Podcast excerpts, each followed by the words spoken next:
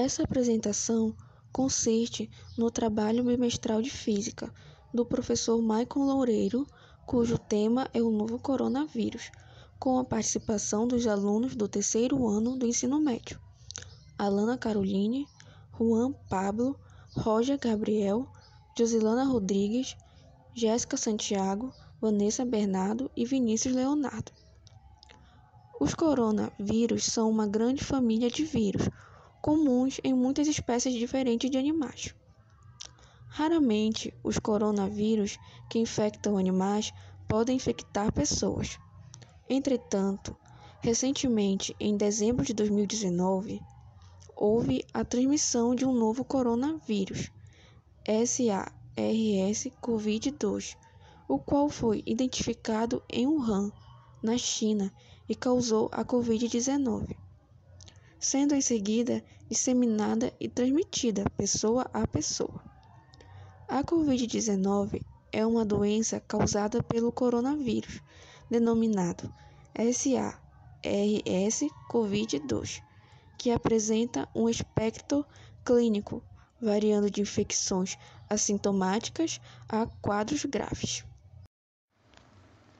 Os sintomas da Covid-19 podem variar de um resfriado a uma síndrome gripal SG, consistente na presença de um quadro respiratório agudo, caracterizado por pelo menos dois dos seguintes sintomas: sensação febril ou febre associada a dor de garganta, dor de cabeça, tosse ou coriza, até uma pneumonia severa sendo os sintomas mais comuns tosse, febre, coriza, dor de garganta, dificuldade para respirar, perda de olfato, alteração do paladar, distúrbios gastrointestinais, cansaço, diminuição do apetite e entre outros sintomas.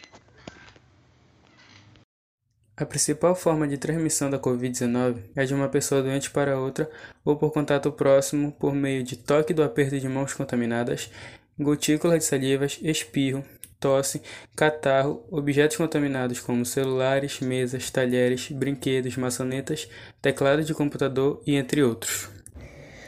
Apesar da capacidade que o Covid-19 tem de infectar qualquer indivíduo, Existem alguns grupos de risco que estão mais suscetíveis a pegar, como é o caso de asmáticos, pessoas com doenças do coração, fumantes, diabéticos e idosos, tendo em vista que pacientes com doenças mais debilitantes têm menor capacidade de frear o vírus, aumentando o risco de ele cair na corrente sanguínea, atingir os pulmões e provocar pneumonia. Seus principais exemplos são os hipertensos, que por apresentarem problemas no coração estão mais expostos à doença, já que algumas substâncias que o órgão produz para combater a infecção podem deixar o coração mais fraco. Outro grupo relevante são os asmáticos, que ao apresentarem uma doença que provoca deficiência respiratória e deixa os pulmões mais sensíveis, favorece o aumento da falta de ar e secreção nos pulmões é, o vírus, fazendo com que o vírus aumente os sintomas respiratórios, além de contribuir para o aumento da, de crises de asma. Por causa disso, o paciente fica extremamente debilitado e com mais sintomas do quadro respiratório provocados pela doença. Outro também muito marcante são os fumantes, que já possuem a capacidade pulmonar prejudicada pela exposição a substâncias nocivas do cigarro o que ajuda a favorecer o aumento de doenças pulmonares, como efizema pulmonar e bronquite crônica. Já como o pulmão está debilitado, as chances de desenvolver o Covid-19 é bem maior do que uma pessoa que não fuma ou não possui doenças pulmonares. Como se proteger? As recomendações de prevenção à Covid-19 são as seguintes. Lave com frequência as mãos à altura dos punhos com água e sabão, ou então higienize com álcool em gel 70. Essa frequência deve ser aplicada quando estiver em ambientes públicos, como trabalhos, prédios e instalações comerciais, feiras, e quando utilizar é, o transporte público ou tocar superfícies e objetos de uso compartilhado. Ao tossir ou espirrar, cubra o nariz e a boca com um lenço ou com a parte interna do cotovelo. Não tocar o nariz e a boca e a máscara é, com as mãos não higienizadas. Se tocar olhos, nariz, boca ou máscara, higienize sempre as mãos, como já é indicado.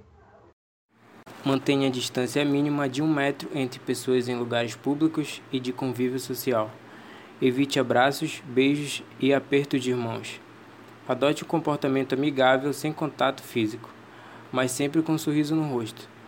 Higienize com frequência o celular, brinquedos das crianças e outros objetos que são utilizados com frequência. Não compartilhe objetos de uso pessoal como talheres, toalhas, pratos e copos. Mantenha os ambientes limpos e bem ventilados. Evite circulação desnecessária nas ruas, estádios, teatros, shoppings, shows, cinemas e igrejas. Se estiver doente, evite contato próximo com outras pessoas, principalmente idosos e doentes crônicos. Busque orientação pelos canais online disponibilizados pelo SUS ou atendimento nos serviços de saúde e siga as recomendações do profissional de saúde. Durma bem e mantenha uma alimentação saudável. Recomenda-se a utilização de máscaras em todos os ambientes. As máscaras de tecido caseiras, artesanais, não são equipamentos de proteção individual, mas podem funcionar como uma barreira física, em especial contra a saída de gotículas potencialmente contaminadas.